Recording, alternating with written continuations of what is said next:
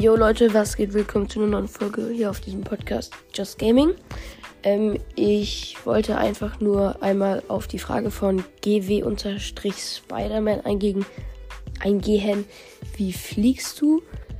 Also, ähm, ich habe da ja noch auf Switch aufgenommen und jetzt nicht auf PlayStation. Also, ähm, Fliegen ist eigentlich, du, ich denke mal, also für, auf Switch ist es, du drückst B und dann drückst du A. Und mit A fliegst du. Und wenn man sich so in der Luft drehen möchte, quasi muss man ZL drücken bei der Switch halt. Und dann musst du halt den linken Joystick ähm, oder den rechten musst du mal ausprobieren, halt bewegen und dann drehst du dich so.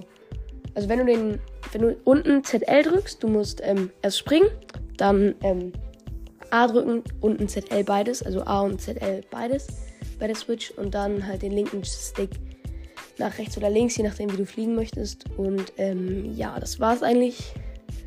Auf PlayStation ist es X, dann Kreis und R2. Ja, und halt der X-Stick. Das soll es eigentlich wieder mit der Folge gewesen sein. Haut rein und ciao, ciao.